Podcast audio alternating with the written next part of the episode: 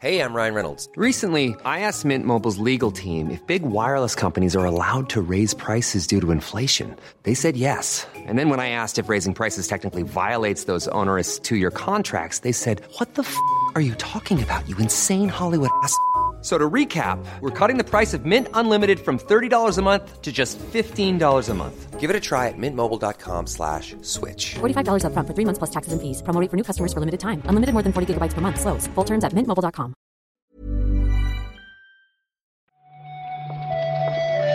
Buenos días, bienvenidas, bienvenidos a esta nueva recarga activa. 27 de julio ya. Vamos a comentar un poquito la actualidad del videojuego y hoy lo vamos a hacer con Víctor Martínez. ¿Qué tal, Víctor? ¿Qué tal? ¿Qué tal? Tengo que llegar yo para que deje de haber strikes, ¿eh? Bueno, ¿tú esta- estabas de acuerdo con el strike de ayer? Que no sé si fue un poco polémico.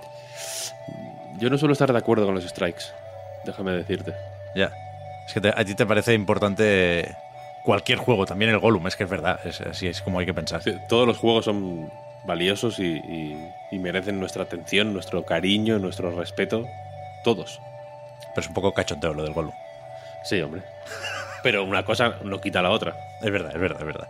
Pero yo tenía más o menos claro, ¿eh? ya lo dijimos, que hoy se acabaría la racha de esa relativa falta de información. Lo que no pensaba es que hubiera tantos temas para tocar hoy, así que vamos para allá. Venga.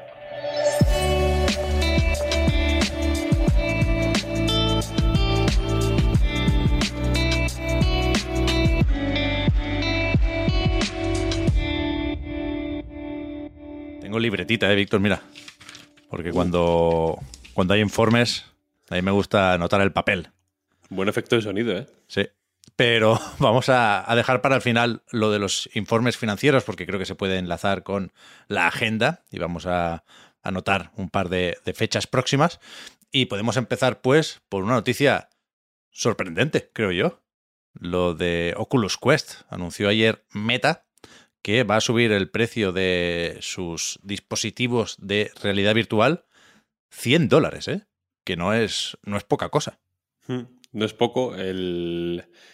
Corrígeme si me equivoco, pero el modelo básico, por así decirlo, ¿no? el de 128 gigas creo que es, se queda en 400, Eso es. 399, y el grande, el de 256 gigas, en 500. Claro, aquí hablamos de dólares porque son eh, los únicos precios que, que ha hecho públicos eh, la compañía, pero ha confirmado que el cambio afectará a todos los países. Es decir, debemos suponer que en euros pasará de 3,50 a 4,50 y de 4,50 a 5,50. Sí, con. eh, en fin, con esta serie de cambios quieren hacer frente al aumento en los costes de producción, a, en fin, ajustar un poquito para, según dicen, pues, como mantenerse fuertes de cara al futuro de la realidad virtual, que es mm, mágico, brillante, fabuloso en videojuegos, en productividad y fitness. Creo que son las tres cosas que mencionan, ¿no? En el, me, me gustó ese, Sí, sí. la, sa- el- la trifuerza, ¿no? De lo, lo- lo que, de lo que se compone eh, la, la vida humana, prácticamente, ¿no? A nivel atómico. Productividad, fitness y videojuegos. A ver qué pasa con esto. A mí me, me sorprende, es verdad que no hay muchas alternativas tampoco con, con los cacharros de VR en ese rango de precio. Ahora comentamos lo que pueda tener que decir Sony sobre eso, pero los veo muy confiados. ¿eh? Evidentemente hay inflación, es verdad que es más caro todo. Tenemos los semiconductores, tenemos el combustible, es un buen jaleo. Pero eso, una subida de 100 dólares es algo más o menos inaudito en, productos tecnológicos de este tipo. Y a mí me sorprende mucho, o me extraña mucho incluso, que con esto pretendan acercarse a esa visión maravillosa del metaverso que decías, Víctor, que les queda muy lejos, ¿eh? porque no para de palmar pasta la gente de Meta y a ver cómo, cómo se lo comenta Zuckerberg a los inversores, pero ayer destacaba mucha gente que merece la pena recordar que las acciones de Facebook o de Meta han caído más de un 50% el último año. ¿eh? Es, es, es chungo, es chungo. Yo creo que eh, la. Entiendo que hay mucha.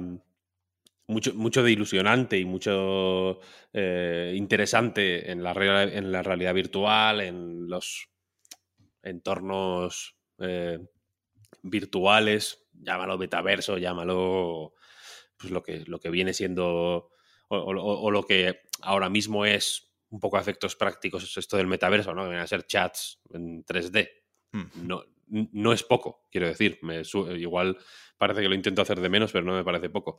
Eh, pero la cuestión es que cada vez más yo creo que están surgiendo grietas, ¿no? O se van viendo rendijas en este sueño, porque es efectivamente un producto extremadamente caro, extremadamente costoso de mantener eh, y extremadamente de nicho, en Sí. realidad. Mm, La, yo creo que, que ni, ni, te- ni tenía expectativas de crecimiento muy grandes antes de esta subida de precio. La subida de precio posiblemente no haga que tenga mejores expectativas de crecimiento, sino al revés, por lo que el, el nicho se va a hacer más nicho todavía.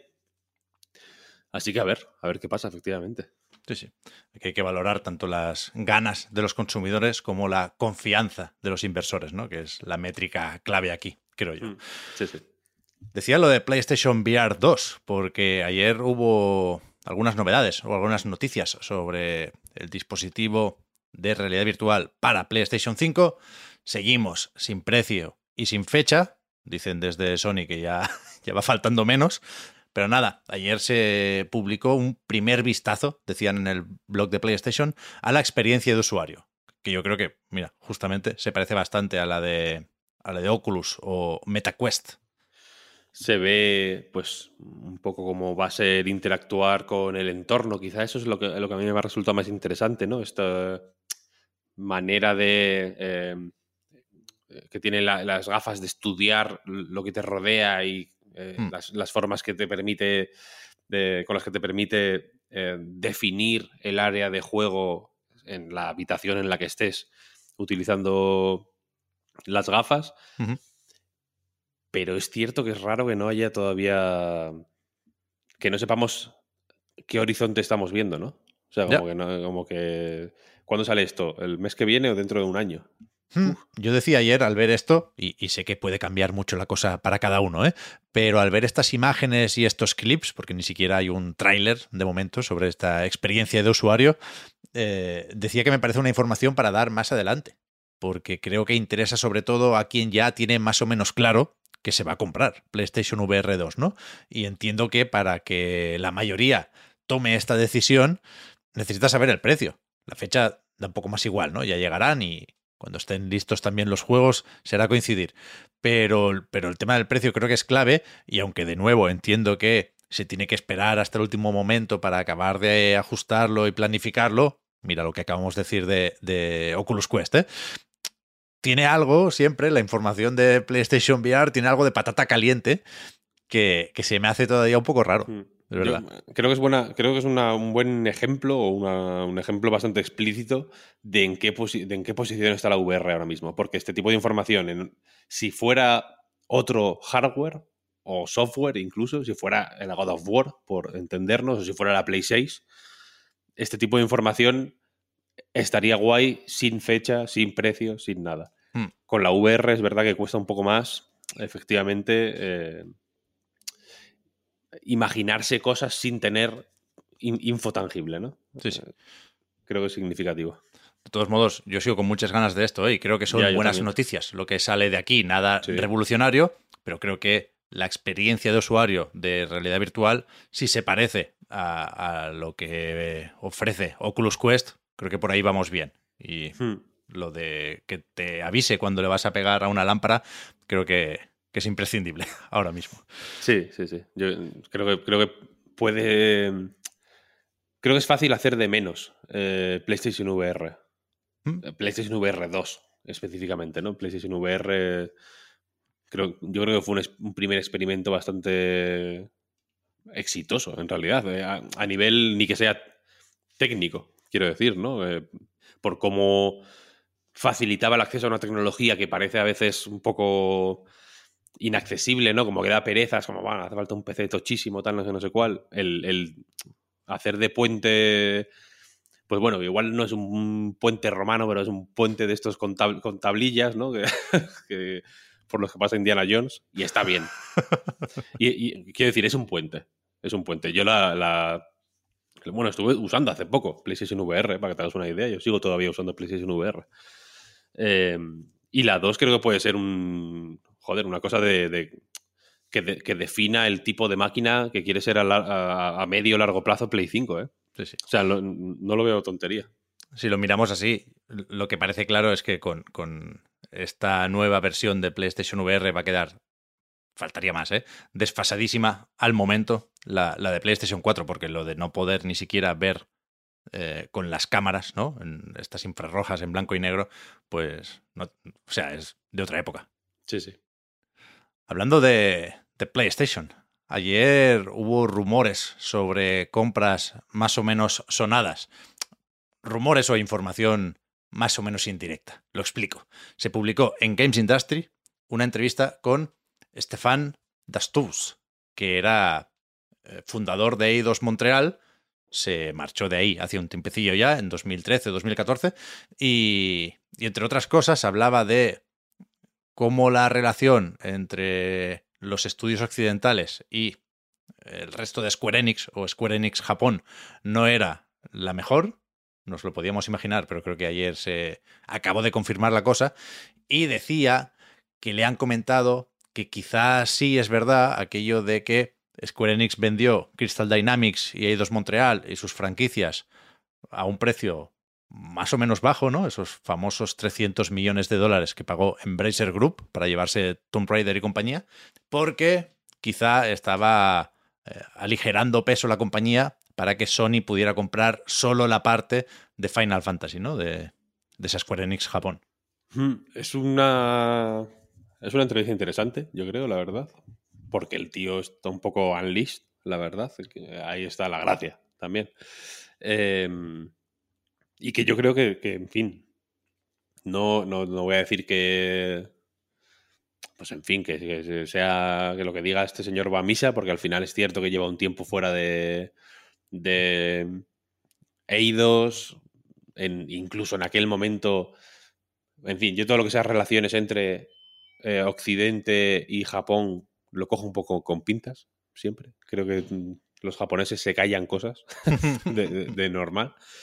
Eh, pero bueno, es una cosa que, que llevamos tiempo hablando de ella, ¿no? Hmm. Eh, normalmente con Tom Raider en el centro de la discusión, ¿no? Porque con- fue algún Tom Raider, creo recordar, eh, pues el que, el que más polémica provocó cuando en un informe financiero Square Enix dijo que el juego estaba yendo mal, o sea, que, no, que no había eh, tenido los resultados que esperaban, aún habiendo generado mucho más de lo que costó su desarrollo. Sí. Quiero decir que Square Enix siempre tenía, y de esto se queja en la entrevista, o, o esto destaca en la entrevista el fundador de Eidos Montreal, siempre había tenido esa relación rara con los estudios occidentales, como de pedirles mucho más que a los japoneses, aparentemente, ¿no? O de siempre destacar que en sus informes financieros que X juegos no iban bien aún funcionando, ¿no? Y teniendo ventas y, y quizá no siendo mega bombazos, pero desde luego no tampoco palmando pasta. Eh, sí, y siempre eran juegos occidentales y, si- y siempre daba la sensación de que estuvieran intentando justificar, tener una justificación para cuando hubiera que cortar cabezas, Sí, sí. de alguna forma. Y esta entrevista yo creo que la... Pues bueno, que va en esa dirección. No sé si, te- si decir que, co- que confirma las sospechas, eh, pero desde luego es una voz autorizada, yo creo, que, que apunta en la misma dirección en la que se iba se ha venido especulando estos iba a decir estos últimos años un buen tiempo ya ¿eh? que los Tomb son tirando a viejos ya Sí, sí.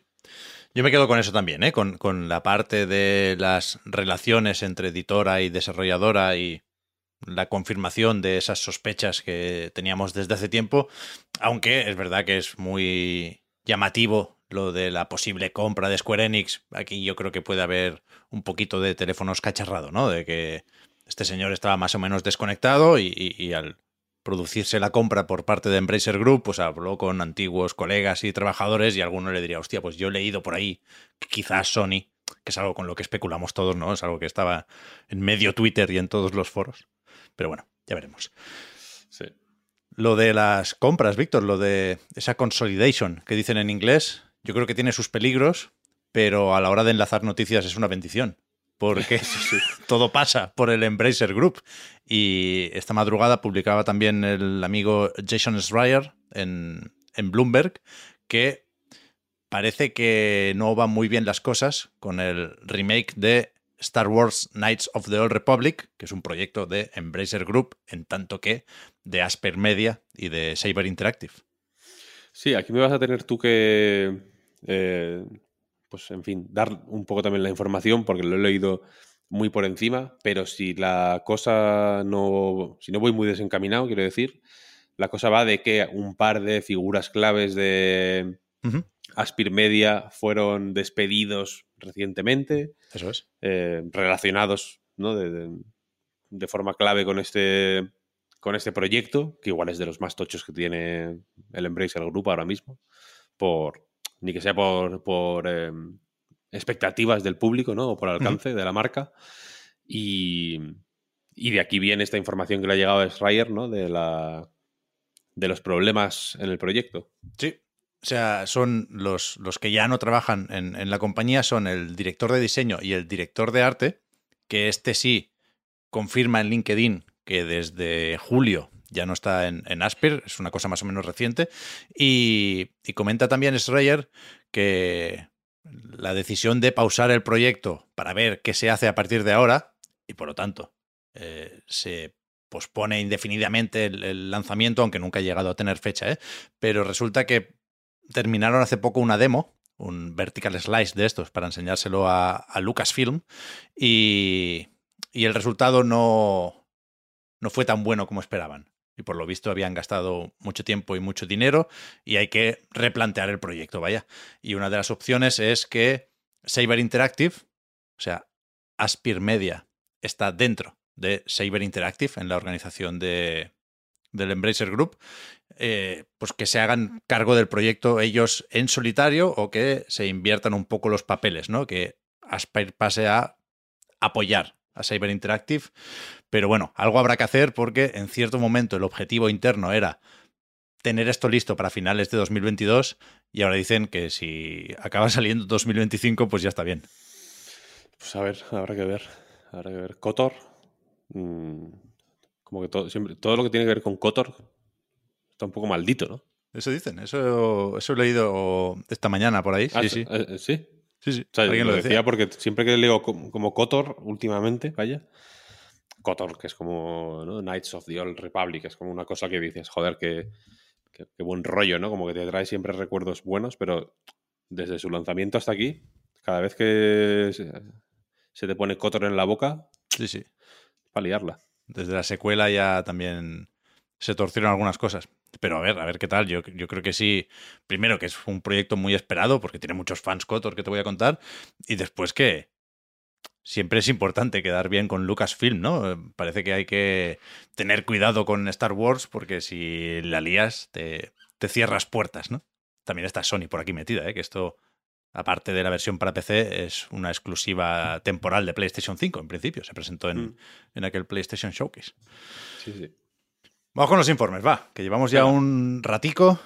Tú has publicado, Víctor, en A Night ya eh, el resumen de lo que comentaba Capcom en relación a sus numeritos, que caen bastante, de una forma más o menos comprensible. Quiero decir, los trimestres se comparan con el mismo trimestre del año anterior, y por aquel entonces estaba Resident Evil Village, acababa de salir Monster Hunter Rise, y no hay un equivalente en el último trimestre de este año para Capcom, ¿no?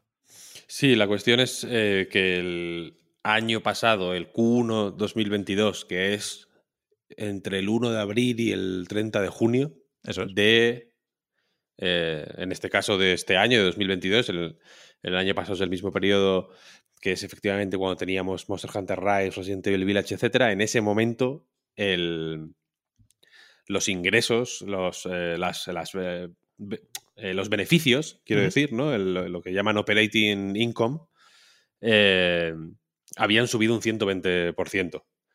Es decir, que, que se viene, que este, mm, este eh, 49% de descenso, ¿no? Que se dice ahora en este último informe financiero, compite contra un número que ya era, eh, joder, pues más del doble de lo, de lo del año anterior, ¿no? O sea, que ya era mucho más grande de lo normal. Había efectivamente Rise, Village, era un momento de, ¿no? de Capcom a, tope. Em, las ventas, las ventas en general cayeron también un 48%.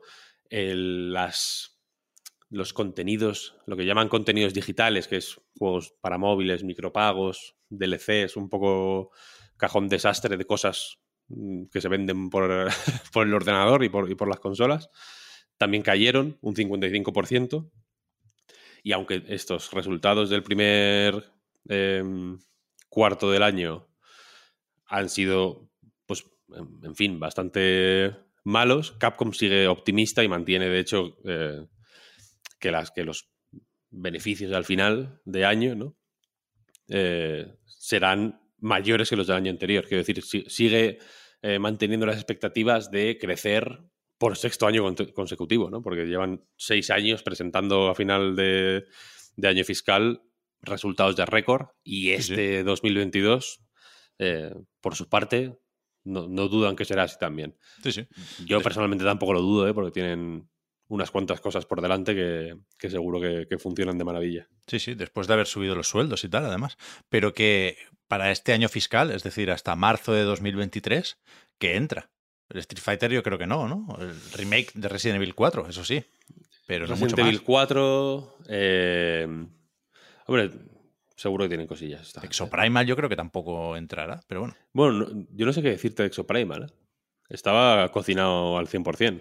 Bueno, si entra igual tampoco vende millones, ¿no? Bueno, tú jugaste, tú, eres más o menos optimista. Sí, no está nada mal, no está nada mal. Es mejor de lo que.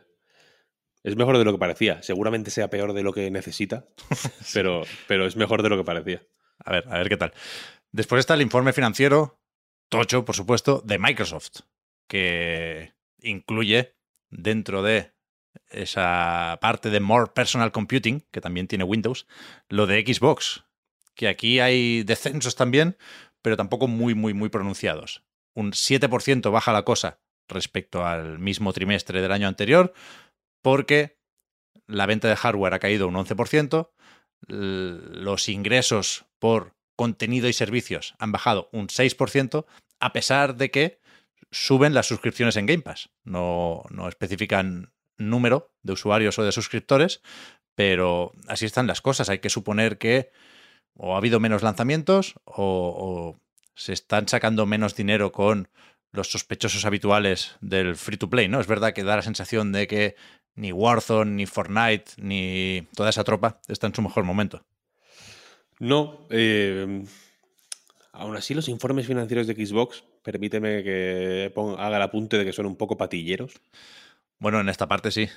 Son un poco eh, ambiguos siempre, ¿no? Como que la cosa va para abajo, pero es el... Eh, ¿cómo, decirlo? Lo que estoy leyendo es Highest Fiscal Year Sales Ever for Xbox. Eso es. Claro, quiero decir, aquí estamos hablando de Q4 porque Microsoft, cada empresa decide cómo corta su año fiscal, ¿no? Y Microsoft, pues, pues eso, hace el resumen de todo el año al terminar junio. Y es verdad que, a pesar de este descenso en el último trimestre, los últimos 12 meses han sido los mejores para Xbox. Sí, sí. Hmm, y siempre es como que las. Eh, los mm, content and services, que entiendo que aquí entra su principal servicio, que es Game Pass, ¿no? Baja, pero suben el número de suscriptores. Como weird. Es raro, es como confuso. Yo entiendo que los inversores de Microsoft tienen que ser un, auténtico viaje en, en, moto, ¿no? Eh, interpretar estos datos. Lo digo porque los de Capcom, por ejemplo, son mucho más claros. Claro, mucho no más hay mucho, No hay mucho que entender porque es un negocio más o menos simple. Sí, entiendo, ¿no? Luego te pones a mirar los de, yo qué sé, los de Konami, por ejemplo, que también tienen ahí como gimnasios y demás. Eh, y son un poco más complicados. Pero estos en concreto de Xbox siempre hay como por cifras y porcentajes que, se pelean entre sí. Bueno, y faltan datos. Desde hace tiempo ya, ya sabemos que, que no nos dicen todo lo que quisiéramos, pero en cualquier caso yo creo que esto no es alarmante en absoluto porque los descensos son moderadamente bajos. Quiero decir, no llegan a las dos cifras para. El, para el próximo trimestre. Por cierto, la previsión es que el descenso sea similar, single digit, dicen, pero que en cualquier caso hay varios matices aquí. ¿eh? Primero eso, que no deja de ser el mejor año fiscal para la parte de juegos de Microsoft. Y después decía Satya Nadella en la clásica llamada para inversores que Serie X, Serie S siguen siendo eh, la Xbox que más rápido se está vendiendo y que durante los últimos tres trimestres en Norteamérica es la, la consola de nueva generación más vendida. Es decir, se está vendiendo y entendemos que produciendo más que PlayStation 5, porque Switch quedaría aparte. Hmm. Así que, no sé, creo que, que pueden estar contentos, sobre todo si, pensando en los queridos inversores, Víctor, no creo que estén preocupados porque Microsoft sigue como un tiro. La nube crecía un 40% este trimestre, ¿eh? Es una Sí, barbaridad. bueno, tienen el trato ese con Netflix también para, para lo del- el servicio este de- con anuncios de Netflix. O sea, Sí. Microsoft en general, quiero decir, ¿no? Más allá de la marca Xbox, eh, va fenomenal. Sí, sí. Sí, sí. Veo que las acciones han caído un poquitín porque es verdad que los resultados están ligeramente por debajo de las expectativas de los analistas, pero yo creo que ahora mismo es, siempre ha sido, ¿no? Pero creo que está en una situación especialmente cómoda Microsoft, que, que es muy robusta la estrategia esta que tienen con los pilares de la productividad, la nube y eh, Y al fitness. la, la- sí, la- la parte de Windows, los ordenadores personales y el gaming. Hmm, Sí, sí. Y joder, de unido, cómo ha salido hoy la recarga. Tenía que apuntado Víctor, hablando de informes financieros, que esto se sabe, ¿no? Cuando se van a publicar. Eh, el día 29 le toca a Sony. Veremos cómo van las ventas de PlayStation 5, veremos cómo van los suscriptores del Plus. Creo que por fechas todavía no habrá tiempo de valorar eh, este nuevo Plus con el Extra y el Premium y el Essential y demás, pero bueno, habrá datos interesantes, entiendo. El 1 de agosto, Activision Blizzard, ojo ahí. El 2 de agosto, Electronic Arts, que siempre suele dar pistas sobre el futuro de su catálogo. También puede caer algún retrasito. Y el 3 de agosto, Nintendo, ¿eh? Esa es la, esa es la buena, ¿no? O sea, va a ser especial porque va a ser el primer informe financiero en el que, si bajas hasta el final de todo el PDF, Bayonetta 3 tendrá una fecha concreta, ¿eh? 28 de octubre. Uh, uh. Faltan 93 días. Hoy sí que lo he mirado. Perdón por no haber actualizado la cuenta atrás los últimos días, pero, pero estamos cerquita ya, ¿eh? Estamos en- al borde. Dos Increíble. cifras ya. Increíble, increíble, increíble. Espectacular. Vamos a ver qué se anuncia hoy. Ya digo, informes financieros creo que mañana no comentaremos ninguno, pero pasado vuelven y seguro que, que hay más noticias de videojuegos. Y si no, pues Strike 1 porque se resetea la cuenta. Sí, eso es verdad, eso es verdad. Y si queréis mandanga fina, tenéis una charlita de Marta con Hero Beat Studios, los de. Lending, en patreon.com barra Reload. Bien. La recomiendo personalmente porque me parece muy interesante. Me ha gustado, me gusta mucho todo lo que dicen y cómo lo dicen y, y- y por qué parecen decirlo. Y si echáis la vista un poco más atrás, hay también una conversación muy interesante con Antonio Flores eh, a raíz de su último libro, que también es eh, fantástica. Eh, así que bueno, los videojuegos, ya sabes, ya sabes, son todos bellos y si ellos paran, nosotros no. Sí. Habrá que intentar hablar con la gente de Daedalic, ¿eh? para que nos cuente cosas también sobre el Gollum. Esa pildorita, esa pildorita la quiero yo para mí.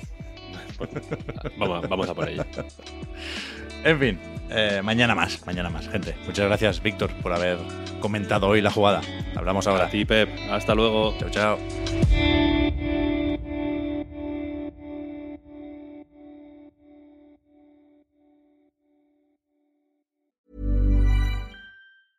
Jewelry isn't a gift you give just once. It's a way to remind your loved one of a beautiful moment every time they see it. Blue Nile can help you find the gift that says how you feel and says it beautifully with expert guidance and a wide assortment of jewelry of the highest quality at the best price. Go to BlueNile.com and experience the convenience of shopping Blue Nile, the original online jeweler since 1999. That's BlueNile.com to find the perfect jewelry gift for any occasion. BlueNile.com. Hey, I'm Ryan Reynolds. Recently, I asked Mint Mobile's legal team if big wireless companies are allowed to raise prices due to inflation. They said yes. And then when I asked if raising prices technically violates those onerous two year contracts, they said, What the f are you talking about, you insane Hollywood ass? So to recap, we're cutting the price of Mint Unlimited from $30 a month to just $15 a month. Give it a try at mintmobile.com slash switch. $45 upfront for three months plus taxes and fees. Promo for new customers for limited time. Unlimited more than 40 gigabytes per month. Slows. Full terms at mintmobile.com.